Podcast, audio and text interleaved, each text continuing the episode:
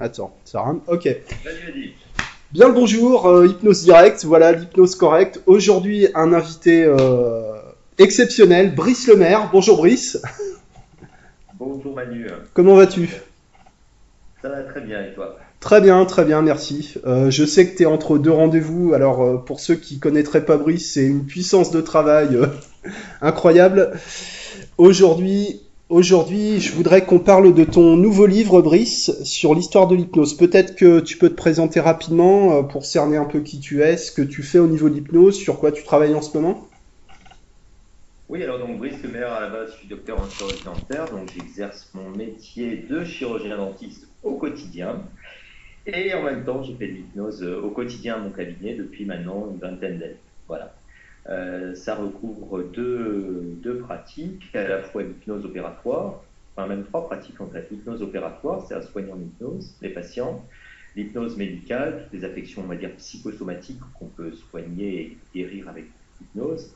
Et en même temps, l'hypnose thérapeutique. Et ce qui est intéressant dans l'hypnose dentaire, en fait, c'est qu'il y a un peu toutes les branches de l'hypnothérapie traditionnelle. Il y a le stress, l'anxiété, la phobie, euh, il y a également la douleur, gestion de la douleur chronique, aiguë, et ensuite euh, tout ce qui est gestion tabagique, gestion du poids, euh, onychophagie, rééducation. Enfin, il y a plein, plein de, il y a un peu tout, ce qui se rassemble euh, au niveau des indications d'hypnothérapie qu'on retrouve en fait dans ce qu'on appelle l'appareil éducateur, c'est les parties autour de la bouche. Voilà. Parallèlement à ça, j'ai une activité de formateur voilà, formateur universitaire à la fac, où en 2015, on a monté avec le docteur Valérie Puisségur un DU d'hypnose dentaire, spécifiquement opératoire. Euh, parallèlement à ça, qu'est-ce que j'ai d'autre? Euh, ben, J'écris pas mal quand même sur oui. l'hypnose, ça me oui. temps. Ben, il y a un livre euh, sur l'hypnose dentaire, opératoire et thérapeutique, notamment, une traduction. Après, il y a pas mal de. Moi, je suis de formation de base. Mon ADN, on va dire hypnotique, c'est l'hypnose helmanienne. Donc, mmh. j'écris beaucoup aussi sur l'hypnose helmanienne. Euh, je fais beaucoup de formations aussi, euh, principalement dans les pays anglo-saxons. Là, je retourne à Londres là, en décembre. J'ai la conférence ensuite euh, Hellman en février aux États-Unis, ensuite en mai, etc. Voilà, c'est pas par snobisme, mais c'est tout simplement lié aux rencontres que j'ai fait, aux formations que j'ai fait en hypnose qui m'ont amené finalement à être beaucoup plus dans une mouvance, on va dire, d'hypnose moderne anglo-saxonne que française, on va dire, un peu néo-ericksonienne.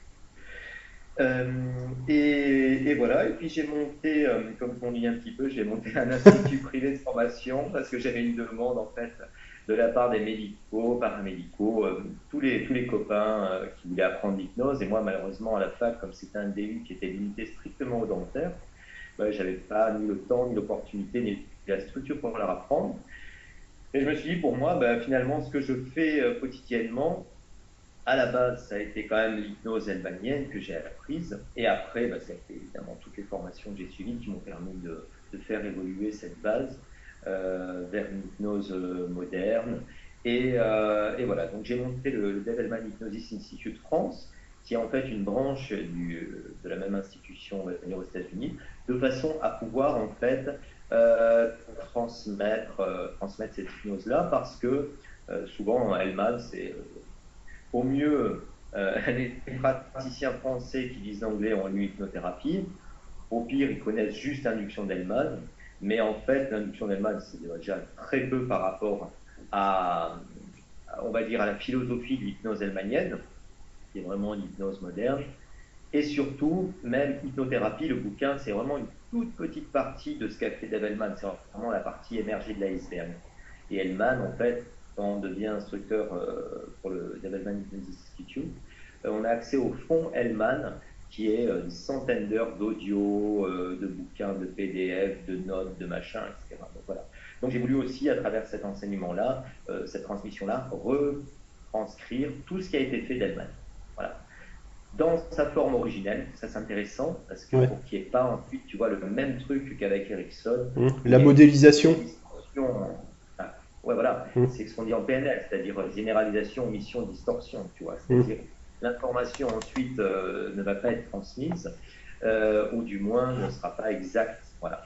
Donc, comme l'hypnose, c'est une appropriation, c'est un art.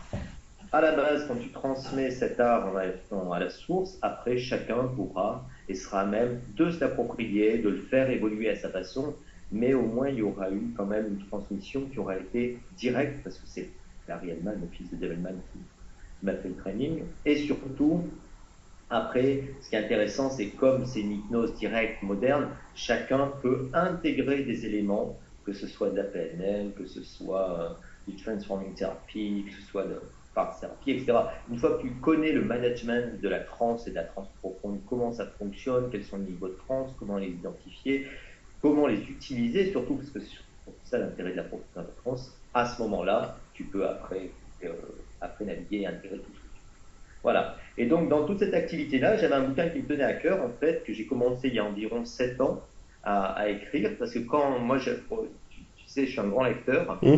euh, j'adore lire, j'adore l'histoire, etc. J'ai une grande curiosité pour tout ça. Et puis, quand on tombait sur les bouquins d'hypnose, il y avait une partie historique au début, voilà, ça démarre au 18e avec Mesmer, etc. Bon, et puis j'ai recommencé à lire un petit peu ces bouquins-là. Puis je me suis quand même aperçu que, de par mes connaissances personnelles, il y avait autre chose au niveau de la transe bien avant le 18e. Et puis de la même façon, souvent c'est un petit peu abrégé. C'est on te dit, tu as le 18e, tu as Messner, après 19e, tu as Brad, Hudson, Esdale, et 20e, tu as Hellman, Erickson. Et de par euh, bah, les formations que j'ai fait dans les pays anglo-saxons, euh, au XXe siècle, il y a bien plus que Hellman et, Erickson. C'est ça, il n'y a personne. Il y a ben oui, il y a plein de générations ensuite d'hypno incroyables qui ont été soit concomitants à, cette première génération, on va dire, qui est née au début du XXe siècle, soit ensuite qui ont fait progresser l'hypnose médicale à travers la deuxième, troisième, et là on en est à la, entre guillemets, quatrième génération, c'est-à-dire des personnes qui travaillent avec les disciples euh, de euh, Delman, d'Erickson, euh, etc. Voilà. Donc ce bouquin, il s'est un peu structuré, bah, évidemment, au fil des lectures, au fil des rencontres. Euh, euh, j'ai pris beaucoup de, beaucoup de notes au fur et à mesure. Et puis après, en fait, progressivement, euh, j'ai eu, alors je sais pas si c'est la chance de pouvoir m'arrêter professionnellement pendant deux mois, ce qui m'arrivait jamais depuis 25 ans, pendant le Covid en fait, pendant les confinements. Voilà. Donc je me suis retrouvé à la maison et j'avais plein de notes, de, trucs, etc. J'avais accumulé des, voilà, des chimicoles. Et à raison de, bah, je sais pas, 3-4 heures par jour, une bonne demi-journée par jour, en deux mois, euh, j'ai pu finir le manuscrit. Et puis après, bah, ça a pris évidemment beaucoup de temps entre le moment où tu donnes le manuscrit, les relectures, les mises en page, euh, la photographie, etc. Voilà, donc c'est enfin sorti chez Satas. Et le but, c'était bah, d'amener un petit peu une histoire de l'hypnose, mais qui soit pas un bouquin d'histoire, et en même temps, mmh. pas un bouquin d'hypnose qui soit un peu, un, peu, un peu entre les deux, un peu grand public si tu veux, pour comprendre un petit peu d'où ça vient, et puis surtout euh, montrer en fait toutes les, toutes les facettes finalement de la tendance. C'est pour ça que volontairement il y a une partie strictement médicale, mais il y a aussi une partie, on va dire, euh, beaucoup plus orienté vers euh, les cultures de la trance, les cultures primitives, vers euh, la trance de scène aussi, l'hypnose de, de, spectacle, euh, vers l'hypnose un peu plus spirituelle, ésotérique, etc. J'ai essayé un peu de couvrir un peu tout ça. Le seul truc que j'avais commencé, que j'avais fait, j'avais fait tout un chapitre mais finalement je n'ai pas inclus parce que ça faisait encore 300 pages, on en parlait en préambule, c'était tout ce qui est hypnose et art. Voilà. Ouais.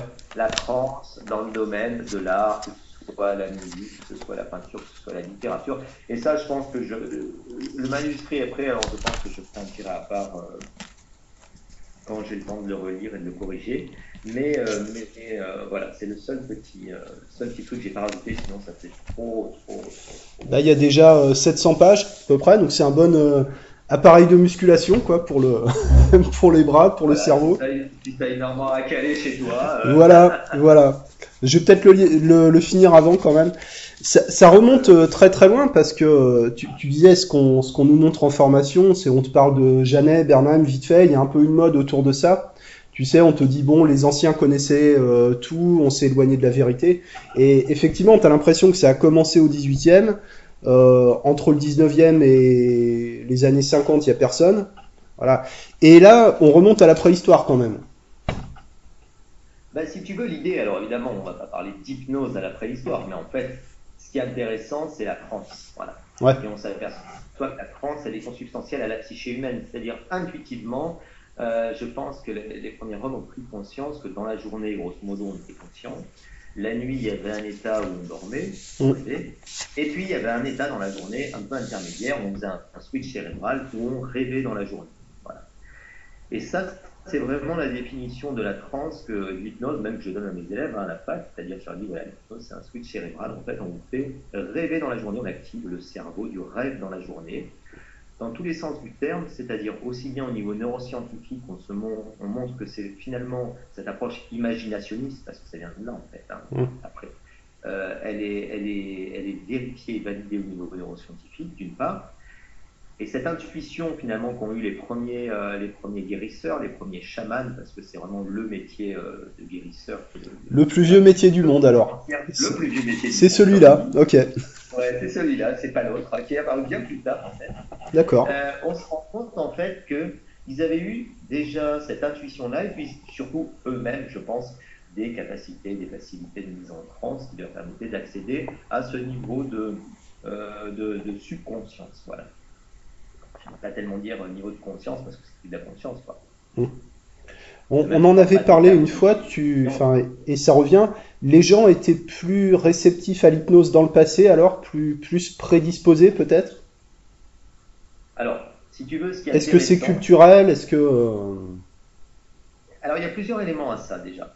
Euh, ce qui est très intéressant déjà, c'est que à peu près jusque, on va dire jusqu'à Freud, tu te rends compte que les gens, euh, on a toujours entre guillemets des maladies d'expression psychosomatique qu'on n'a plus aujourd'hui, mmh. des convulsions, des paralysies, des hystéries, qui étaient très courantes hein, à l'époque. Donc les gens étaient beaucoup plus suggestibles en fait, et du fait, ils étaient beaucoup plus suggestibles de façon positive. Donc on a toujours des guérisons et des cures miraculeuses. Mmh. Tu vois par exemple des cécités hystériques, c'était assez fréquent à l'époque. Ouais. Quand Mesmer, euh, euh, Jésus-Christ, etc. Ces gens-là, on, guérit, euh, on guérit des nécessités, on va dire, euh, hystériques, qu'on qualifierait maintenant d'hystériques.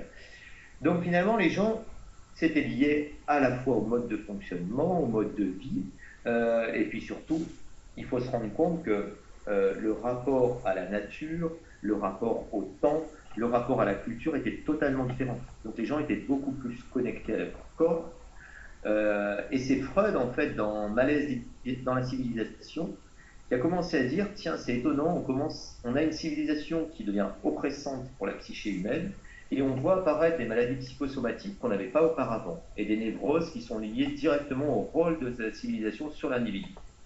Alors, je ne te raconte pas ce qu'il raconterait s'il revenait maintenant. Mais ça a été le premier à, à mettre en place cette articulation-là, c'est-à-dire finalement euh, et tu le vois encore, tu vois, je veux dire, chez Charcot, tu as encore mmh. des, des, manifestations hystériques caractéristiques.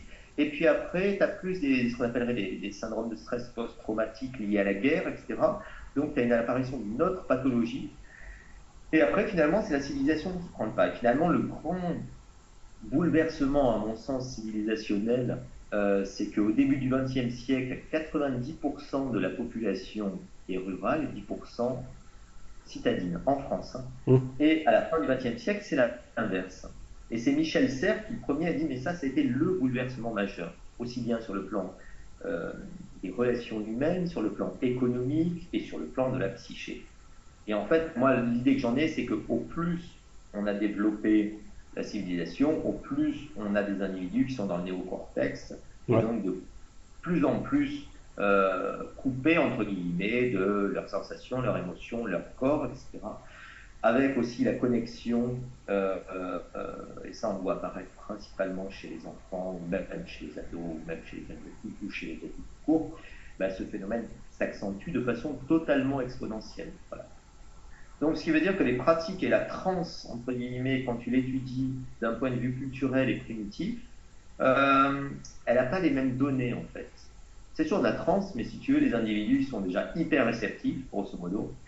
Et donc, du coup, ils ont des manifestations, comme je disais, à la fois l'hypnose, enfin la transe, c'est à la fois une bénédiction et une malédiction. C'est-à-dire, euh, mmh. ils prennent de façon négative, ils l'expriment, et donc, du coup, tout ce qu'ils vont prendre de façon positive, ils vont l'exprimer. D'accord. Je, reprends, hein. j'essaie de suivre l'ordre chronologique, mais est-ce que. Euh, est-ce qu'on euh, est qu'on a déjà développé le, principe de suggestion dès le départ? Est-ce que c'était euh, est-ce que c'était intuitif? Est-ce que c'était intentionnel? Tu sais, quand je pense au chapitre notamment sur tout ce qui parle des fakirs, de l'Égypte, mm. ces époques-là. Est-ce que est-ce est-ce qu'ils y croyaient vraiment en fait quoi? Alors, en fait, il y a un facteur. Ce qui est toujours intéressant, c'est que tu es obligé vraiment d'adopter des points de vue à chaque fois différents. Ouais. C'est-à-dire quand tu penses par toi-même, c'est entre guillemets le garant de l'indépendance, mais au bout d'un moment, c'est un peu une meilleure façon de penser en rond. Et ce qui est intéressant, c'est quand tu lis ces auteurs-là, tu es obligé de penser par les autres et de savoir quelle était leur mentalité dans ces années-là. Un élément déterminant, c'est que jusqu'au 17e, pratiquement, en France, la guérison, c'est-à-dire le médecin, elle est indissociable de la spiritualité. C'est-à-dire que c'est toujours des prêtres guérisseurs, dans l'Égypte ancienne, puis après la Grèce, euh, de la façon dans euh, l'Inde primitive, etc., les yogis, les tantriques, etc. Et puis ça, ça se poursuit en fait, avec les moines euh, en, en, Europe. Donc, à partir du moment où tu viens et tu espères une guérison, déjà, il y a toujours aussi bien la croyance de la part du sujet que la croyance de la part de l'opérateur en hypnose qu'il va y avoir une participation qui va être, euh, qui va être spirituelle, qui va être divine. Donc pour te donner une idée, par exemple en Égypte ancienne, et puis après ça s'est prolongé pendant la période grecque et jusqu'au début de la période romaine, tu avais ce qu'on appelle les temples du sommeil, mmh. où les personnes, il y avait tout un conditionnement, et les personnes étaient placées dans des états, on va dire un S-Day qui durerait euh, des semaines et des semaines, et euh, on convoquait les dieux pour venir les guérir, pour venir les soigner, etc. Donc, si tu veux, le, prêtre ou le moine ou le, médecin guérisseur dans ces années-là, c'est toujours l'intercesseur, en fait, entre les forces supérieures, les forces divines, et, euh, les forces en fait, de, la guérison, en fait. C'est ce qui active le médecin intérieur du patient. Et c'est pas inintéressant parce que finalement, déjà pour moi, dans l'hypnose, il y a vraiment euh, trois données qui sont l'imagination, la suggestion et la croyance. Et tu joues là-dessus en fait. L'imagination, c'est développer la transe. La suggestion, c'est dans tous les domaines, c'est-à-dire ça peut être du verbal, du non-verbal, etc. Et après, il y a la croyance. Et la croyance, comme je le disais tout à l'heure, c'est soit une malédiction, soit une bénédiction. C'est le degré de certitude que tu as en tes pensées au niveau du subconscient. C'est-à-dire, dans l'état de transe, quand tu donnes euh, une, euh, une croyance, enfin, ça devient une nouvelle réalité, une nouvelle vérité au niveau du subconscient qui va être ensuite intégrée. Donc, de fait, euh, ben, cette notion de croyance, elle est vraiment consubstantielle à, à l'hypnose dès le début, en fait, pour des raisons culturelles hein, et spirituelles. Voilà. Et puis après, ben, on s'en est détaché, on s'en est éloigné, parce que la médecine, en fait, s'est scindée. Donc, il y a eu une médecine qui est restée, on va dire, traditionnelle, psychosomatique, euh, qui était plus la magie, la sorcellerie, voilà la médecine, on va dire, un petit peu rurale. Euh, maintenant, on parlerait d'énergétique, de magnétique, de, etc. Tu vois. Et puis après, euh, finalement, à partir du 18e, on dit tu as, tu as l'apparition de la trance thérapeutique avec Mesmer, mais sachant que Mesmer, il tombe pas comme ça de d'un chapeau d'un magicien. En fait, c'est toute une tradition, voilà, de croyances liées à des puissances, à des énergies, euh, à ce corps humain, etc. Donc, il s'inspire beaucoup de ce qui se fait, il utilise beaucoup euh, euh, les aimants, enfin, j'anticipe un peu peut-être sur la suite de, la chronologie, mais avant de formuler lui-même sa théorie, son idée, il a quand même, s'est quand même inspiré évidemment de tout ce qui s'est fait, notamment Paracels, c'est vraiment le, grand, grand guérisseur de Moyen Âge. Donc il n'y a pas eu une, rupture vraiment avec Mesmer. C'est un nom qu'on a retenu de cette époque, mais enfin, on peut dire qu'il y a plein de gens qui travaillaient comme lui, peut-être. Alors, oui et non, c'est-à-dire qu'il y a eu des guérisons aussi importantes en nombre et qui a formulé autant de. En fait, il, a eu plein d'intuitions géniales. Voilà. Euh, comment créer de la transe, comment utiliser la transe collective. Après, bon, c'était quand même un filou. Hein. oui, bien sûr. On va dire, c'était un bon businessman, et puis en même temps, il a utilisé beaucoup d'artifices. Maintenant, on parlerait d'anticipation subconsciente, de mise en condition, de cadre. On arrive à, l'analyser avec le référentiel qu'on a. Juste une anecdote, par exemple, qui est intéressante, c'est que à un moment donné, il a tellement de guérisons, ça se compte en milliers de cas, que euh, tu as un rapport euh, royal qui est une commission en fait qui est demandée par le roi. Voilà. Donc tu as les grands noms, euh, Franklin, etc., qui Benjamin Franklin qui participe à ça pour évaluer si, si ce qu'il fait c'est de la fraude ou, si vraiment il soigne les gens. Et là le problème qu'on a c'est qu'à ce moment-là, eux vont évaluer uniquement si le magnétisme existe, si le fluide magnétique existe. Donc en fait, ils vont faire que des expérimentations pour savoir si euh, on a ou pas un fluide magnétique. Et donc c'est le fameux rapport de la commission. Euh, ben, le fluide magnétique n'existe pas et les guérisons sont uniquement liées à l'imagination. Et plutôt que de partir de ce point de vue en disant ben, finalement, tiens, l'imagination peut guérir, euh, eux, ils abandonnent tout ça. Mais par contre, ce qui est intéressant, c'est quand la commission arrive, en fait, ils soulèvent les fameux baquets de Messner, qui étaient en fait des, un outil, enfin, une sorte d'énorme baquet qu'il avait développé pour créer comme ça une guérison collective. Sachant qu'aussi dans la guérison et dans la transe collective, on sait, ça c'est très caractéristique quand tu fais de, de la street ou du l'hypnose que la transe elle est contagieuse. Mmh. Voilà. Donc le dernier, le plus résistant, tu le mets toujours à la fin, comme ça il a déjà absorbé euh, toutes les suggestions précédentes. Des, autres, comme, euh, comme chez les évangélistes américains, par exemple. Quoi. Oui, voilà, toutes les techniques de trans collective, hein, qu'elles soient mmh. politiques, qu'elles soient spirituelles, qu'elles soient ludiques, etc., utilisent ces techniques-là. Hein. La trans, c'est vraiment quelque chose de contagieux, mais ça, c'est vraiment, même en PNL, ton état, il est contagieux, tu vois ce que je veux dire Bien sûr. Mmh. Hein. et, euh, et, et, donc, tout ça pour te dire que la commission, quand elle soulève le baquet, elle ne trouve que de l'eau, de la limaille de fer et du verre pilé ce que c'est en fait Et en fait, Messner, pas qu'on connaisse son secret, il a tout cassé à l'intérieur de ce baquet.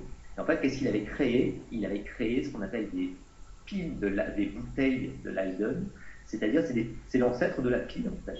D'accord. Il met de l'eau, de l'aluminium de fer, une tige en cuivre, et en fait, ça crée une pile. Donc quand les gens y touchaient, en fait, il y avait des barreaux qui ressortaient ensuite de la, de, du baquet, ils se prenaient une décharge électrique. Comme la main, ben, ça se transmettait. Et donc Messner a disait ah, ben c'est le fluide magnétique, c'est la preuve de ma thérapie. Ça c'est génial. Ah, c'est génial. Plus ça, il avait un C'est génial, tu vois, ça c'est génial quoi. C'est vraiment le, le convinceur ultime, tu vois. Mm. Plus ça, il avait aussi toute une.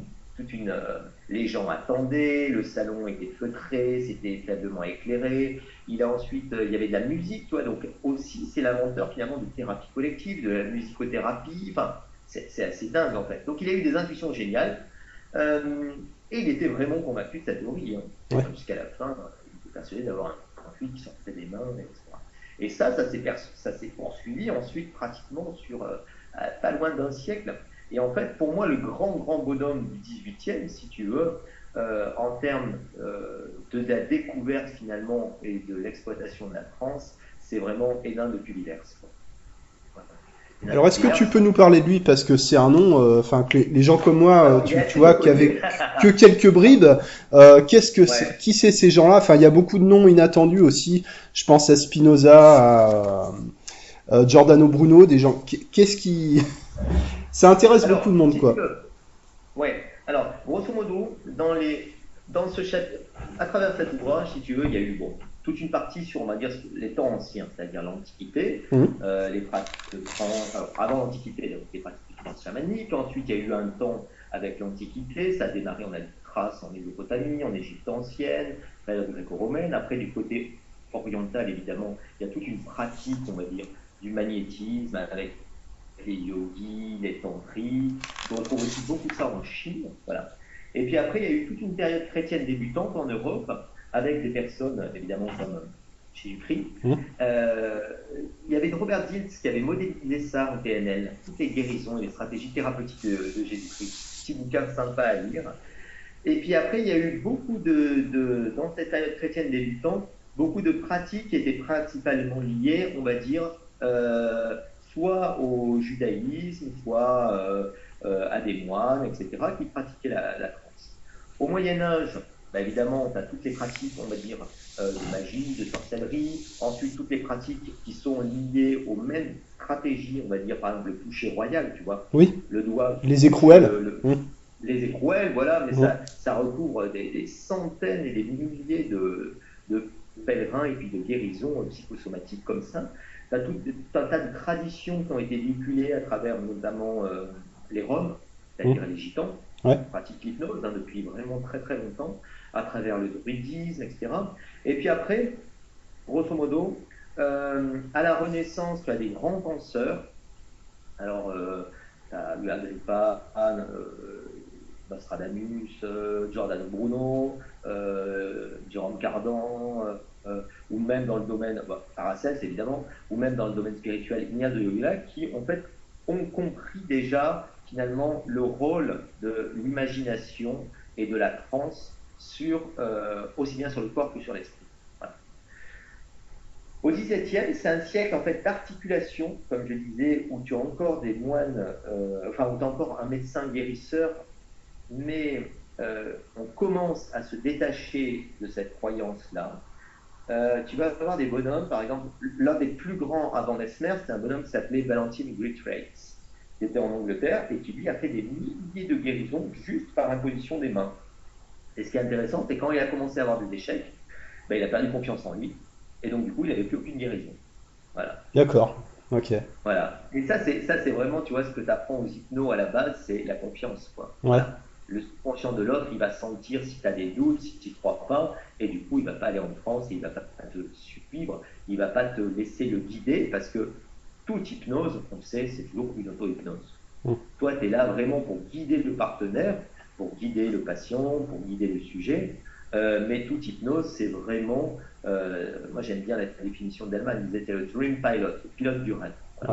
Toi, tu es le pilote et le patient, c'est le copilote. Et chacun fait 50% du boulot. Après, au 18e, avant Mesmer, déjà, tu as eu des épisodes un peu fous. Tu as eu les épisodes, alors je passe rapidement, des convulsionnaires de Saint-Médard. Ça, c'est incroyable en termes de pratique de trance collective, comme ça, c'est assez dingue. Et puis après, tu as eu des grands penseurs, tu vois, euh, comme je pense à Leibniz, Spinoza, qui ont eu vraiment des intuitions géniales par rapport au fonctionnement du subconscient. Voilà. Euh, Spinoza, c'est malheureusement invitable à lire. Il faut lire en fait euh, des, ouvrages d'exégèse ou, de vulgarisation, mais il a quand même une intuition du fonctionnement, du désir, etc., qui, sont vraiment, à mon sens, des bases des stratégies qu'on utilise en hypnothérapie et puis après, bah, tu as eu ce fameux Mesmer, et après Mesmer, tu as eu donc l'école de Mesmer, du magnétisme, on va dire avec Ségur, etc. Euh, qui s'est prolongé bah, jusqu'à maintenant, parce qu'il y a toujours les magnétiseurs. Oui, ouais, ça existe, hein. encore. Bah ouais, ça existe toujours, et puis ça fonctionne, et puis on comprend pourquoi ça fonctionne euh, par rapport euh, aux stratégies. Pour moi, l'approche que j'en ai, c'est qu'en fait, c'est une excellente hypnose non verbale. Ouais. Toutes les stratégies de la transe. la seule petite différence pour moi entre l'hypnose et le magnétisme, c'est que quand tu fais du magnétisme, en fait, le sujet relègue le pouvoir de la guérison dans les mains du guérisseur, du magnétiseur. Alors quand tu fais de l'hypnose, c'est la grande différence, c'est toi au contraire qui va l'intérieur. le pouvoir au patient. Voilà. Mais dans un cas comme dans l'autre, on a des bons résultats. C'est là qu'il y, a vraiment une rupture par rapport à ce que tu, euh, exposais au début. C'est-à-dire qu'il y avait euh, la, guérison venait de la, de la divinité, de la nature, des énergies. Et là, aujourd'hui, on est vraiment. Euh, la guérison vient de l'individu, de l'intérieur, du soi. Comment. À, quel moment ça a basculé alors? Alors, ça, si tu veux, voilà, c'est à partir de ce 18e. Alors, déjà, petite parenthèse, il faut savoir que. Moi, j'ai fait du training dans l'hypnose spirituelle aux États-Unis. Mmh. Et en fait, les médecins demandent, la première question qu'ils posent aux patients, c'est est-ce que vous avez des croyances spirituelles? Et même si eux ne partagent pas ces croyances, ça peut être la religion, ça peut être des croyances plus ésotériques, euh, régression antérieure, etc. Ils peuvent jouer là-dessus parce que ce sont des leviers d'accélération en fait au niveau du subconscient. Et moi j'avais fait des, il y avait des expériences qui avaient été faites, tu vois, sur la gestion de la douleur. Et moi j'aime bien l'hypnose, tu sais, opératoire parce que bien sûr. Euh, c'est vraiment une hypnose où tu as le, ce mind-body connection mmh. et tu vois des choses spectaculaires au niveau du corps euh, qui te montrent comment le subconscient se manifeste. Et en fait, il disait aux patients, voilà, par exemple, vous avez mal, pas, on va dire, au cou de truc, et puis on disait aux patients, ben voilà, tu fais un protocole anti-douleur, Et puis après, si le patient avait une croyance particulière, ben, si tu lui disais, voilà, la force de guérison, ça va être une lumière divine qui va venir purifier, nettoyer, guérir, activer les choses, tu te rends compte qu'en fait, comme la croyance, comme je disais tout à l'heure, imagination, croyance, suggestion fait partie des ingrédients de l'hypnose, ils ont des bien meilleurs résultats, en fait, qu'avec une suggestion qui serait strictement médicale. Voilà. Donc il faut toujours garder à l'idée cette notion de croyance au sens large du terme, pas que spirituelle, pas que religieuse, mais vraiment, euh, quand tu travailles en transe profonde, euh, c'est le subconscient qui est le, qui est le boss. Et à partir de ce moment-là, sa nouvelle réalité, il est le boss au niveau du corps et de l'esprit. C'est lui qui contrôle. Ce que tu cherches, enfin, moi, c'est ce que je cherche. Ouais, tout à fait. profonde, tu vois, c'est vraiment ça. C'est plus avoir du conscient, mais avoir une réponse et un contrôle qui soit automatisé, qui soit direct et qui soit lié au subconscient. Une transe autonome, quoi. Exactement, mm. voilà. Ouais, ouais. Où tu sens que tu as le fonctionnement du sujet automatique avec des réponses uniquement subconscientes. Et dans ces cas-là, tu te rends compte qu'en fait, ce qui est intéressant, c'est que tout ce que tu vas dire, à partir du moment où tu as franchi le somnambulisme, ça devient une réalité. Ça devient une vérité pour le subconscient. Et ça, je t'en rends bien compte, hein. c'est pour ça que tu as une compréhension. Donc, à partir du moment où tu as eu cette bascule au XVIIIe siècle, tu as eu des gens qui ont gardé ça. Donc, tu as eu en fait, grosso modo, le magnétiseur, à partir de Messner, et puis ce qui s'est prolongé, etc. Et après, tu as eu euh, ce qu'on a appelé les imaginationnistes. Et le premier, donc, ça a été l'abbé Faria, Mmh. un personnage pareil. Ce qui est intéressant en fait dans l'histoire de l'hypnose, c'est l'histoire des bonhommes. Quoi. Ouais. un peu haut en couleur. Mmh, et euh, c'est assez étonnant. C'est vraiment des personnages assez originaux. Et tu as eu un bonhomme qui pour moi est quand même le plus intéressant, top 5 de l'histoire de l'hypnose, c'est Hénin de Cuvillers. Mmh. Donc lui, ça a été quand même le secrétaire de la Société de l'harmonie de Mesmer. Bon, j'en parle pas, mais parce que ça prend un peu trop de temps, mais ça a été le secrétaire de Mesmer pendant pratiquement 20 ans, qui connaissait vraiment euh, la technique vue de l'intérieur, il avait vraiment observé Mesmer, et c'est le premier à dire non, en fait, tout est, non pas fake, mais tout est, euh, tout ne fonctionne que grâce à l'imagination, et ensuite, premier à parler de suggestion, au mot qu'on m'a dit.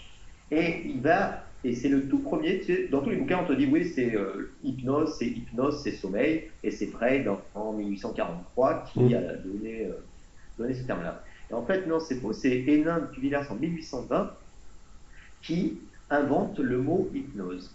Et il invente le mot hypnose, et puis il invente des centaines de mots utilisant cette racine grecque, mais il explique que la racine grecque, hypno, c'est pas hypnose égale sommeil, c'est hypnané, et Itnae, ça veut dire le moment où quand tu dors, tu rêves. D'accord. ça change tout, hein Pardon? Ça change tout. Mais ça change tout, mais bien sûr. Mm. Ça veut dire que l'hypnose, c'est du rêve éveillé dans la journée, mais du rêve éveillé. C'est-à-dire quand tu es en transe profonde somnambulique, hallucination positive, négative, reproduit au niveau cérébral, la, entre guillemets, réalité que tu as quand tu rêves la nuit. Tu as une activation cérébrale au niveau de tout centres de la perception, mais qui sont intériorisés. Et donc tu as le même phénomène. Et la personne, elle est dans, et tu le vois bien quand tu fais, euh, quand tu fais de la transprofonde vie que la personne, elle est dans un rêve qui est nourri par les suggestions que tu lui donnes. Mmh. Et lui, ça a été vraiment le premier à, à, comprendre ça et à étudier ça. Alors, à comprendre ça, donc il y a deux bouquins à lire. Euh, alors déjà, il y a les archives du magnétisme animal. Bon, ça, c'est vraiment historique, mais c'est passionnant parce que justement, tu as vraiment cette bascule de la compréhension et euh, presque de l'hypnose moderne qu'on a. Il va s'appuyer sur Faria aussi, qui avait été beaucoup décrié, conspué à l'époque, parce que déjà, un français, on ne comprend pas grand-chose de quoi il parlait, et puis qui avait vraiment ce côté spectaculaire. C'est vraiment l'inventeur de, des, inductions instantanées, Faria, tu vois. Et, euh, et de Cubias, il va formuler ça à travers un bouquin qui va être beaucoup plus orienté sur finalement tous les termes qu'il va utiliser, et puis un autre bouquin qui sera un bouquin historique où il va retrouver toutes les pratiques de trans. Voilà. Donc ça, c'est à mon sens, euh, à mon sens, le grand auteur à lire. Après, l'hypnose en France, en, en Allemagne, en Europe connaît un grand déclin, et là, elle passe côté anglo-saxon en Angleterre. Et là, tu as le, ce qu'on appelle le trio britannique, qui va être Elliotson, euh, Brad et Estelle. Et Elliotson, lui, euh, c'est le premier à amener le magnétisme médical en Angleterre. Euh, lui, c'était un ponte au niveau médical et c'est le premier à s'intéresser à ça. Et il s'intéresse comment En fait, grâce, et tu as, tu vois apparaître à partir du 18e des hypnotiseurs de scène, de spectacle dans la rue, etc. Enfin, des magnétiseurs à l'époque. Hein. Mm. Et donc, euh, tu commences à voir, et ça, ça m'a toujours fasciné, cette interaction entre l'hypnose dite euh, récréative, ludique, et l'hypnose euh, sérieuse, dite médicale. Et en fait, tous les grands noms, hein, que ce soit ensuite plus tard Bernheim, que ce soit même Charcot, que ce soit ensuite, je pense en France, à etc., ont toujours fait appel à des, à des hypnotiseurs de spectacle pour euh, essayer de comprendre en fait comment ça fonctionnait notre spectacle et la France, tu vois, et tirer des outils. Et la meilleure synthèse qui a été faite, évidemment, c'est Hellman, parce que ouais. conjuguer les deux, tu vois. Voilà. Mais à la base, ça a fonctionné comme ça. Et après, quand ce trio en fait britannique émerge, il faut savoir qu'Eliot Hudson, lui, n'a fait que du. Et n'a toujours, même à l'époque où Braid avait formulé sa théorie, le mot hypnose, a toujours gardé euh, cette compréhension du magnétisme et ne l'a jamais lâché ni abandonné, tu vois. Donc, ce qui est aussi intéressant, c'est qu'en fait, quand tu utilises l'histoire d'hypnose, tu utilises l'histoire des croyances et des fausses croyances aussi. Et ça, je pense qu'en tant que thérapeute, on a plein de trucs, on dit ça marche, donc ça doit être ça. C'est ça la vérité. Et en mm. fait, on a plein de fausses croyances. Et l'intérêt, justement, c'est d'échanger entre nous pour qu'on comprenne euh, qu'est-ce qui est de l'ordre, de, à mon sens, du fait et qu'est-ce qui est de l'ordre de l'opinion le fait, le fait, c'est le fait scientifique qui a été entre guillemets prouvé, et mmh. prouvé par de nombreuses personnes et validé scientifiquement. Et l'opinion, c'est euh, toi, ton feeling, ton ressenti par rapport à la thérapie, par rapport euh, aussi à, ce qui fonctionne, ce qui marche, etc. Et ça, on est, on est nourri et pétri de, croyances et, mmh. et c'est ce qui nous rend humains et c'est ça qui est intéressant, je trouve. Ah, c'est ça qui est passionnant dans l'hypnose. Et euh, quand on euh, quand on s'intéresse, alors en, plus depuis le, début, parce que, enfin comme tu disais, en formation, on enseigne que, que des, des bouts, on arrive à, grappiller des bribes, mais il n'y a pas, euh, enfin, je crois qu'il n'y avait pas une histoire de l'hypnose structurée jusqu'à maintenant où il y a à peu près, enfin, je sais pas s'il y a tout, mais il y a l'essentiel. On peut se dire que euh, est-ce que la croyance de l'opérateur est pas plus importante que la que la technique alors? Bah, tu sais, tu vas en France avec tes croyances, mais surtout avec les croyances de l'opérateur. Hein. voilà, tu vois. Donc, du coup, euh, du coup, il y a une interaction parce que l'hypnose, pour moi, la transe, c'est une communication entre les deux subconscients. Donc, euh, moi, si je suis persuadé que tel outil hypnotique, même euh, vraiment quoi, des trucs, j'allais dire, vérifiables, entre guillemets, scientifiquement, comme l'hypnoanesthésie, ça marche. Oui, ça, on peut le prouver, oui. Voilà. Si ça marcherait pas, euh, si j'avais pas cette confiance-là et cette conviction-là, je suis persuadé que je ne l'obtiendrais pas.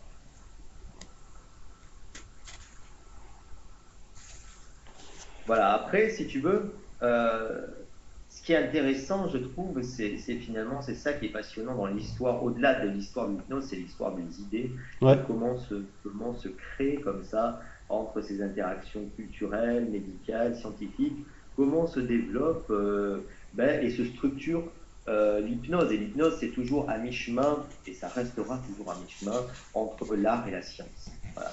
Oui, parce qu'au niveau scientifique, qu'est-ce qu'on a, qu'est-ce qu'on a prouvé finalement? Enfin, on a prouvé que ça existe. Ben, on a prouvé que ça existe, et puis après, on a une hypnose médicale et des recherches euh, scientifiques. Euh, l'hypnose expérimentale, ça date depuis plus d'un siècle maintenant. Hein. Pratiquement, on va dire, ça date de, pardon, de cette époque-là, de l'époque de, de Braid, etc., où on a commencé vraiment à faire une systématique. Puis après, l'hypnose est partie, on va dire, euh, elle est revenue en France avec l'école de Nancy, l'école de Paris, etc., l'école de Richer aussi, qui est un peu moins connue, mais qui est une grande école d'hypnose. Et, euh, et puis après, elle est partie euh, dans les États-Unis. Et, à partir de ce moment-là, si on a commencé à avoir vraiment une approche médicale, scientifique de l'hypnose qui s'est structurée, qui s'est développée pratiquement sur un siècle, voire un peu plus, avec évidemment euh, dans cette euh, approche-là, médicale et scientifique, des expérimentations. Donc là, après, tu as eu même un gap entre l'hypnose médicale et l'hypnose expérimentale. Et donc, il y a des praticiens, je pense maintenant, tu vois, à Stanford, des mecs comme Spiegel, des mecs comme Kirsch, des mecs, etc., qui ont fait vraiment, vraiment progresser l'hypnose et la compréhension de la France. Et après, évidemment, ça a explosé avec l'apport de, des neurosciences et surtout de l'imagerie cérébrale. on a pu vraiment comprendre qu'est-ce qui se passait au niveau du cerveau. Mais pour donner une idée, la reconnaissance de l'hypnose sur le plan médical et scientifique aux US, c'est 1958. En Grande-Bretagne, c'est 1955. Et en fait, c'était principalement lié à la Deuxième Guerre mondiale. Il y a eu tellement de traitements qui ont été expérimentés sur les soldats qui revenaient de guerre euh, au niveau médical, au niveau scientifique, on a vu l'intérêt de l'hypnose, tu vois. Voilà. Il y a un très beau film là de, là, qui est Johnston, uh, There Will Be Lights, où tu vois justement l'hypnose. Euh, il est disponible hein, sur YouTube, où tu vois de l'hypnose euh, faite dans les centres militaires pour guérir les, les, PTSD, c'est-à-dire les syndromes de stress post-traumatique. Et en France, ben, il a fallu attendre en fait le rapport de l'INSERM en 2015 et, euh, pour que l'hypnose soit reconnue sur le plan médical, scientifique, et surtout qu'elle commence à, émerger, euh, à émerger dans, dans, les facultés, qu'on crée des PDU, etc. Même si on avait tous euh, la conviction que ça marchait, parce que c'est un, outil qu'on utilisait quotidiennement, pour avoir une validation universitaire et un enseignement universitaire, faut vraiment des cautions scientifiques, des commissions, enfin ça prend beaucoup de temps pour ça. Voilà. Il y a des différences entre les, le monde anglo-saxon et le monde enfin, francophone, européen, au niveau de l'ouverture euh, du monde médical à l'hypnose. Euh, est-ce que c'est le grand public euh, Comment, comment ça, ça s'explique alors qu'on est 60 ans de retard sur...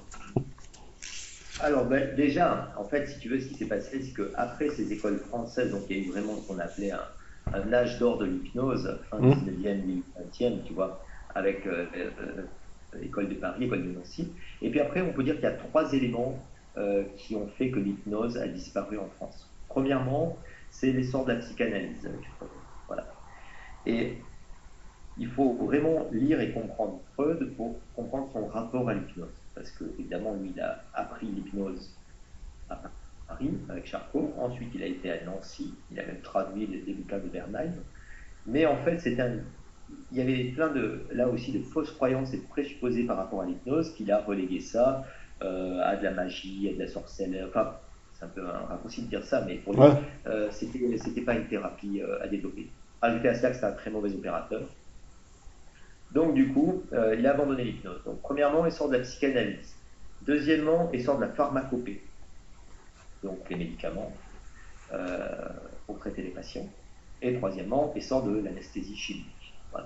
Donc on a dit l'hypnose, c'est un truc du Moyen Âge, quoi. Nous on a, des, on a des, outils, euh, on a des, on a des techniques scientifiques, euh, on a des, on a des médicaments, on a des anesthésies pour soigner plus vite, mieux, de façon plus efficace. En plus.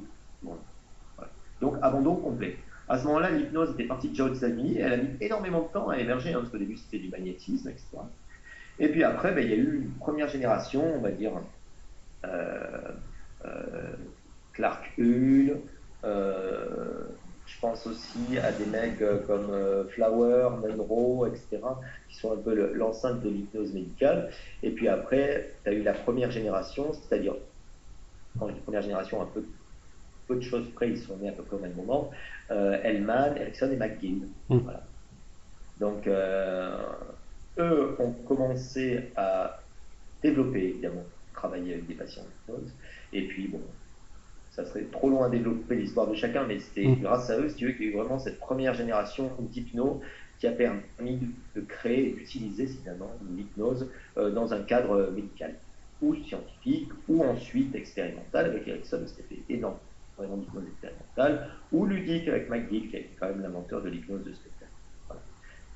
Et puis après, bah, dans les années 40, il y a eu de plus en plus de médecins qui ont été formés à l'hypnose. Mais il faut savoir que finalement, jusque dans les années 70, ce n'était que des médecins qui utilisaient l'hypnose comme outil. Et la profession qu'on appelle d'hypnothérapeute n'existait pas. Et au bout d'un moment, en fait, ces médecins se sont rendus compte que quand on a commencé à avoir des formations, euh, les toutes premières, ça a été l'HTH avec euh, Randall Churchill et Forman McGill. Sur la côte ouest aux États-Unis, première école à enseigner l'hypnose et l'hypnothérapie, ben, finalement, c'est devenu une profession à part entière. Et donc là, à ce moment-là, tu as eu ce qu'on appelle les lay hypnotistes, c'est-à-dire des hypnotiseurs non médicaux qui apprenaient l'hypnose. Tout ce qui était folie, tabac, perte de poids, enfin toutes les indications de l'hypnothérapie, le sommeil, le stress. Et ça s'est structuré progressivement, en fait. Euh, et puis après, il y a une reconnaissance sur le plan euh, professionnel, sur le plan euh, légal, sur le plan médical, où tu as maintenant, à l'heure actuelle, toujours les hypnothérapeutes, qui sont une profession structurée avec un syndicat ben, depuis 50 ans maintenant aux États-Unis, et puis après, il y a des médecins qui utilisent l'hypnose. Donc, aux États-Unis, le, si tu veux, à l'heure actuelle, il y a, trois types d'hypnose. Enfin, il y a plusieurs types d'hypnose, mais tu as l'hypnothérapeute, mm. tu as le médecin, le dentiste, la sage-femme, l'infirmière qui utilise l'hypnose. Tu as de l'hypnose expérimentale, continue toujours. Après, peut-être l'hypnose de spectacle, l'hypnose spirituelle, etc. Mais si tu veux, depuis le XXe siècle, tous les sorts, tous les progrès euh, euh, en termes de, recherche, surtout de pratique, sont venus là. Et tous les disciples ensuite qui ont suivi, euh, je pense notamment tu vois, la première génération, ça va être des personnes comme Guy mmh. Charles Tebetz, il y a eu Watkins, il y a eu Kruger ensuite, il y a eu enfin, tous ces grands noms de l'hypnose médicale ont ensuite vraiment structuré euh, les pratiques, les techniques utilisées en hypnose. Alors qu'en France, finalement, il y a eu très peu de praticiens, ben, il y avait continué à avoir quelques magnétiseurs, et puis finalement, il y a eu vraiment un trou, il n'y a eu que Chertok en fait en France, hein, un bonhomme extraordinaire à découvrir, à lire absolument, euh, qui a contenu, euh, qui a continué pardon, contre vents et marées, parce qu'il s'est quand même fait virer de la fac, il s'est quand même de médecine, s'est quand même fait virer de la société de psychanalyse, de psychanalyste, pour avoir son indépendance et continuer à faire de l'hypnose. Voilà. Et puis après, ben, c'est revenu un petit peu lentement dans les années 70. Et dans les années 80, en fait, tu as eu Jean Godin qui a amené la nouvelle et qui a eu cette approche que j'ai qualifiée de, de néo-ericksonienne, c'est-à-dire, euh, il faut savoir qu'il n'a jamais étudié avec Erickson, hein, l'hypnose, mais il a étudié ensuite l'hypnose avec des personnes qui avaient étudié avec Erickson. Et donc, après, il a amené son interprétation personnelle, voilà.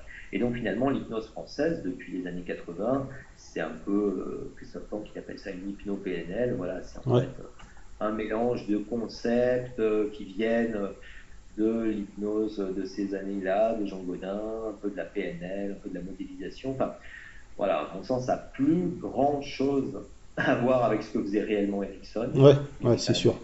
Que de la transe profonde, qui faisait des sessions qui duraient euh, énormément de temps euh, et, comme je le disais, tu vois, en préambule, c'est toujours important quand un hypno ou un mouvement ou une technique t'intéresse d'aller chercher la. Ouais. De pas rester fermé sur, euh, sur une école, quoi. Bah voilà, je veux dire, tu t'intéresses à, je sais pas, par thérapie, bah, tu étudies Watkins, tu étudies euh, Tebet, tu, tu lis le bouquin, voilà. Et c'est beaucoup plus simple que, que d'avoir j'allais dire, euh, un tas d'intermédiaires, parce qu'il y a toujours une déperdition et à la fin, tu aboutis à quelque chose qui ressemble que, que à grand-chose. Hmm. C'est d'aller euh, d'aller à la source, quoi. Ouais, toujours. Ouais, ouais, toujours. Et puis maintenant, on a Internet, donc tu peux avoir, euh, tu peux avoir les vidéos quand ça a été filmé, tu peux avoir les audio, tu peux avoir les bouquins. Enfin, je veux dire, avant, moi, pour constituer une bibliothèque d'hypnose, ça m'a pris des années parce que c'était que des bouquins très difficiles à trouver. Maintenant, je trouve. Ouais, c'était comme acheter de la drogue, hein, d'acheter les bouquins d'hypnose. Voilà. en plus, c'était pas reconnu médicalement, tu vois, donc c'était un peu underground. T'en trouvais chez les bouquinistes le bouquin de Jean Filiatre, tu vois, mais. Euh... Ouais, voilà, mais. Là, tu vois, ouais. les Jagots, les Filiatres, les vieux bouquins d'hypnose française. Il y a eu beaucoup de bouquins comme ça, un peu underground, dans les années 70 c'est faux de dire qu'il n'y a eu que Chertok, parce que dans le milieu du magnétisme, etc., il y avait des gens qui développaient beaucoup de trucs encore et qui continuaient à pratiquer. Et c'est des bouquins sur lesquels il y a des techniques très, très, très intéressantes, hein, mm. très, très puissantes euh, d'hypnose. Ah ouais, vraiment, hein, ça aussi, c'est à, redécouvrir. Hein. Il semblerait que ça s'est. Euh, ça s'est perdu bah, l'idée sur laquelle toi tu reviens souvent, bah, notamment dans ton enseignement et ta, ta pratique, la gestion de la transe. Euh, j'ai l'impression que plus personne en parle aujourd'hui, quoi. Euh, tu sais, moi, je suis de formation ericksonienne à la base. On te parle de suggestion, mais la transe, c'est, ça paraît un peu secondaire. Il n'y a pas de profondeur, on s'en fout un peu, on, ne sait pas trop. Comment, comment ça évolue pour toi, ça? Bon, ça, c'est une évolution, on va dire. Alors, Jean Godin, dans les années 80, il dit voilà, la transe, la, la transe légère, ça suffit pour la thérapie. Euh, et finalement, ce, cette idée de profondeur de transe, c'est un fantasme de toute puissance de l'opérateur. Mmh. Donc, partant de là, euh, évidemment, tu court-circuites toute idée de la transe. Donc, faire de la transe légère, de la métaphore, pour moi, c'est vraiment pas l'hypnose, c'est que de la relaxation. L'intérêt de la transe profonde, déjà, il faut savoir ce que c'est que la transe profonde. La définition de la transe profonde. Profondeur de transe, c'est pas j'enfonce le sujet dans mon fauteuil. Mmh. Profondeur égale suggestibilité. Mais ça, on comprend mal ce que ça veut dire. Développer de la suggestibilité, ça veut dire quoi? Développer de la suggestibilité, exactement comme je disais tout à l'heure, c'est amplifier le rôle du subconscient. Il y avait Preston, pareil, c'est un médecin qui est mal connu en France, qui disait I work when subconscious is the boss. Je travaille quand le subconscient est le boss, et le président. C'est-à-dire quand vraiment j'ai affaire au subconscient au niveau des réponses automatisées au niveau du corps et donc le but de la transe profonde, c'est absolument pas une fin en soi. C'est mm. uniquement un outil qui va te permettre de manifester des outils hypnotiques dont tu vas avoir besoin. Je te donne une idée. Moi, j'utilise beaucoup, par exemple, dans les cas de phobie, dans les cas de techniques de thérapie, la régression à la cause. Pour moi, c'est la stratégie la plus puissante, la plus efficace. Quand tu fais de la régression à la cause, tu vas avoir de la régression, tu es obligé d'avoir du somnambulisme. Ouais. Sinon, tu as juste une, une re. Euh, c'est un film, quoi. Un peu de mémoire, voilà. Et le sujet ne revit pas ce qu'il avait. Voilà. De toute façon, je vais soigner un patient, si je veux de l'anesthésie, je suis obligé d'avoir du somnambulisme. De la même façon, etc. Et en fait, tu te rends compte que les stratégies qu'on utilise en hypnose, elles sont puissantes à partir du moment où tu travailles avec le subconscient directement. Voilà. Tout ce qu'on fait en hypnose thérapeutique, il y a un boulot il se fait pendant le travail d'hypnose thérapeutique, mais après, c'est si tu veux que ça tienne, en fait, tu ne donnes et tu n'as donné que des suggestions post-hypnotiques, finalement. Ouais. Ouais, pour le tabac, mm. pour le, etc. Et donc, si tu veux qu'elle puisse être automatisée et ancrée, non seulement il va falloir avoir un certain niveau de transe, sur lequel tu vas contourner le facteur critique, deuxièmement, mais tu as accès à tous les processus automatisés du corps et de l'esprit. Et donc, tu vas pouvoir recréer des nouvelles boucles comportementales, des nouveaux schémas neuronaux, des nouveaux qui vont permettre aux patients ben, de d'aborder et de créer du changement. Tu vois Et ça, j'y tiens beaucoup parce que, à mon sens, et je partage ça avec tous ceux qui l'utilisent, évidemment, euh, c'est puissant. C'est le plus puissant. Donc, la profondeur de transe, c'est jamais une fin en soi, c'est juste un moyen, mais c'est un moyen qui est, à mon sens, beaucoup plus efficace parce que euh, des fois, bah, tu, peux traiter un patient en une séance de 2 heures, de 2-3 heures. c'est toujours des longues séances hein, pour moi, l'hypnose en thérapie.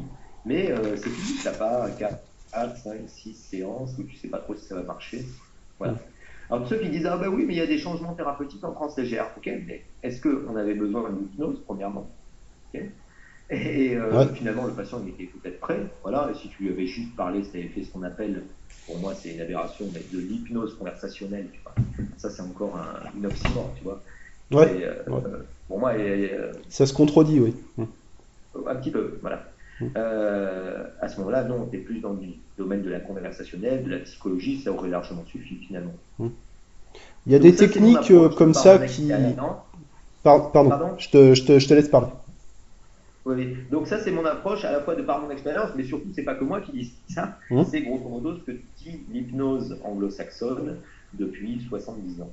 Parce qu'il faut savoir que tous les opérateurs, que ce soit Ericsson, Hellman ou toutes les générations d'après, euh, les Tebets, les Kruger, les, etc., euh, ne travaillent que avec de la transe profonde. Et je veux dire, la, base, c'est vraiment, eux, ils ont encore des stratégies très classiques. Maintenant, on a d'autres stratégies qui permettent d'aller plus vite, mais eux, c'est vraiment induction, approfondissement et test. Et quand je teste, ben, je teste au moins pour aller au-delà de l'amnésie, tu vois. Mm. Donc, on va pas en, en H+, H-, initiation positive, négative. Mais pour moi, cette idée de profondeur de transe, pour la faire simple, tu prends l'échelle de Harmons. Voilà. qui est pour moi le, standard qu'on utilise. Et tu commences à boxer quand tu es à un 4, 5. Et là, tu peux pratiquement faire de l'hypnose sans contenu, quoi. Pratiquement. Et alors, voilà, après, tu fais ce que tu veux. Si tu veux, tu fais de l'hypnose sèche, etc. Mais par contre, en fait, tu sais que tu as créé quand même, euh, tu as créé quand même les conditions qui vont te permettre euh, de travailler, de bosser avec le subconscient, sans interférence du conscient, sans interférence du facteur critique, etc. Donc tu vas avoir déjà une acceptation des suggestions, mais c'est pas que ça, accepter les suggestions, c'est vraiment travailler. Et surtout, il y a vraiment deux types d'hypnothérapie. Tu as l'hypnothérapie par suggestion, mais ensuite tu as l'hypnoanalyse. Et ça, c'est vraiment l'outil le plus intéressant. L'hypnothérapie par suggestion, tu essaies toujours d'implanter, entre guillemets, des idées euh, de l'extérieur vers l'intérieur, l'hypnoanalyse, que tu fasses des transforming thérapies, de la régression, que tu fasses des parts thérapies tu établis une communication avec le subconscient du sujet et tu travailles avec lui euh, pour, euh, pour qu'il trouve lui-même, non pas euh, pour qu'il trouve lui-même sa solution à ses problèmes. Et mm. Et c'est pas toi qui donnes la suggestion, même si on a des petites idées pour le faire travailler. Bien sûr. tu vas le faire découvrir, voilà. Et ça, à mon sens, c'est la technique d'hypnose la plus intéressante parce que c'est vraiment créatif, le plus intéressant. Et surtout, euh, c'est là où tu te sens en communication avec, euh, avec les deux subconscients, tu vois. Une idée sur laquelle tout le monde semble à peu près d'accord, mais qui est très peu appliquée dans la réalité, en fait. J'ai l'impression que l'hypnose moderne, c'est asséner des suggestions, asséner des solutions aux gens, quoi. Je sais pas, peut-être. Après, euh, après, je pense qu'aussi c'est une question de technique et de pratique. Si tu n'es pas formé à ça, mmh. euh, ben déjà, alors déjà, il faut savoir que ça existe. Déjà, il faut être formé et entraîné à ça. Tu vois, par exemple, faire de la régression, euh, il faut de la bouteille hein, quand même pour savoir mmh. des abstractions. Il faut aussi, c'est un entraînement et c'est une technique spécifique, ça s'apprend, tu vois. moi, j'avais appris avec Roy Hunter. Ben, le séminaire, il y a quand même une semaine, tu vois, sur la régression. Ouais. Voilà. Euh, pareil, quand tu apprends les parties thérapie, euh, souvent dans l'approche un peu simplifiée de la PNL, mmh. mais, euh, mais c'est quelque chose qui, qui, qui, prend du temps quoi, hein, à, être compris, à être intégré, à être pratiqué. Voilà. Toutes ces techniques-là, les transforming therapy qui sont dingues, le truc de Gilboy, ça c'est incroyable. Ouais. ça, c'est des, vraiment des outils, à mon sens, qui sont hyper puissants en hypnothérapie. Cool. Ouais. je te propose de, conclure. Le temps, euh, le temps passe vite dans ta compagnie, Brice. Hein. Est-ce que. Écoute, en conclusion, je dirais soyez ouverts. Voilà, quand vous faites de l'hypnose, euh, soyez ouverts. Soyez le plus ouvert possible. Intéressez-vous à tout ce qui a été fait. Et puis soyez indépendant et, et pris de liberté. Apprenez à intégrer l'hypnose, étudiez-la vraiment toujours comme une science, euh, à travers les ouvrages, à travers les formations que vous faites, mais par contre, pratiquez-la toujours comme un art, c'est-à-dire vraiment, il y a une dimension humaine et artistique, voire même esthétique dans la trance. Mm. Ça, c'est la première chose. La deuxième chose, soyez ouvert et essayez de vous faire votre propre appropriation par rapport à toutes les influences que vous prenez. Voilà. Et soyez, ça c'est, je dirais, euh, l'hypnose, c'est pour les patients. Voilà. Ouais. C'est pour soi, pour l'auto-hypnose, mais c'est pour les patients. Donc, soyez toujours centré sur le patient. Centré sur le euh, patient. Ah ouais, ça c'est vraiment, vraiment une approche qui est, à mon sens, c'est l'approche de Tebet, tu vois, et de Hunter. C'est mm. vraiment cette approche-là, c'est-à-dire, euh, tu n'es pas là avec tes techniques, mais au contraire, tu vas, tu vas improviser. Et c'est là où ça devient intéressant en hypnose, parce que justement, c'est que de la créativité, c'est que de la liberté, et c'est que de l'improvisation. Évidemment, l'hypnose euh, moderne, allemanienne, n'importe quelle forme d'hypnose moderne, t'as jamais des scripts ou t'as jamais, euh, t'as rien quoi. C'est vraiment, euh, tu sais à peu près où tu veux aller, mais euh, tu improvises tout du long quoi. il y a une, il y a une logique, une structure, comme en musique en fait, hein, comme en musique improvisée. Exactement, on y revient. C'est pas. Et puis voilà, et puis en plus vous avez de connaissances, que ce soit sur le plan historique, euh, au plus vous avez de liberté. Ça c'est un peu général. Voilà. L'histoire de l'hypnose de façon un peu, euh, on va dire, historique, mais en même temps, il y a plein d'inductions, il y a plein d'images, il y a plein d'inductions pratiques pour faire vraiment quelque chose de vivant. Et, euh, et ça, ce que j'espère, c'est qu'en fait, ça va avoir plein de petites fenêtres. Plein de personnes diront Tiens, ça, c'est une personne que j'ai envie d'étudier, McGill, ça, c'est une mm. personne, tiens, c'est intéressant. Voilà, c'est vraiment, c'est vraiment cette approche-là qui, m'a porté dans, la, dans, dans l'écriture de cet ouvrage.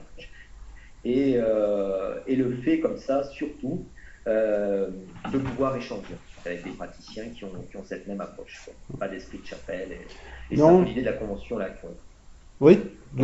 tu, veux, tu veux dire un mot sur la convention, s'il te plaît, rapidement? C'était encore le temps? Si tu veux. L'année dernière, on avait fait des masterclass ouais. pendant deux jours, que de la pratique, ça c'est très très sympa. Et là, on s'est dit, on, va refaire la même chose, mais en plus grand, donc trois jours, que de pratique d'hypnose. Toutes les formes d'hypnose médicale, scientifique, euh, thérapeutique, EFT, EMDR, mindfulness, etc. Plus euh, de l'hypnose spirituelle, de l'hypnose de spectacle, voilà sur trois jours pour tous les niveaux et avec euh, plus d'une douzaine de formateurs en hypnose. Donc ça va être vraiment un moment de partage et un moment sympa pour vivre l'hypnose pendant tous ensemble et échanger sur l'hypnose pendant trois jours. Voilà, pour rassembler quoi, pour rassembler. Considérer les, les, points communs plutôt que les différences entre les pratiques. Tout à fait. Brice, merci, merci beaucoup. Je te remercie Manu. Avec plaisir. un plaisir de discuter avec toi. Ouais. on, se, on se revoit bientôt. Merci les gens. Allez.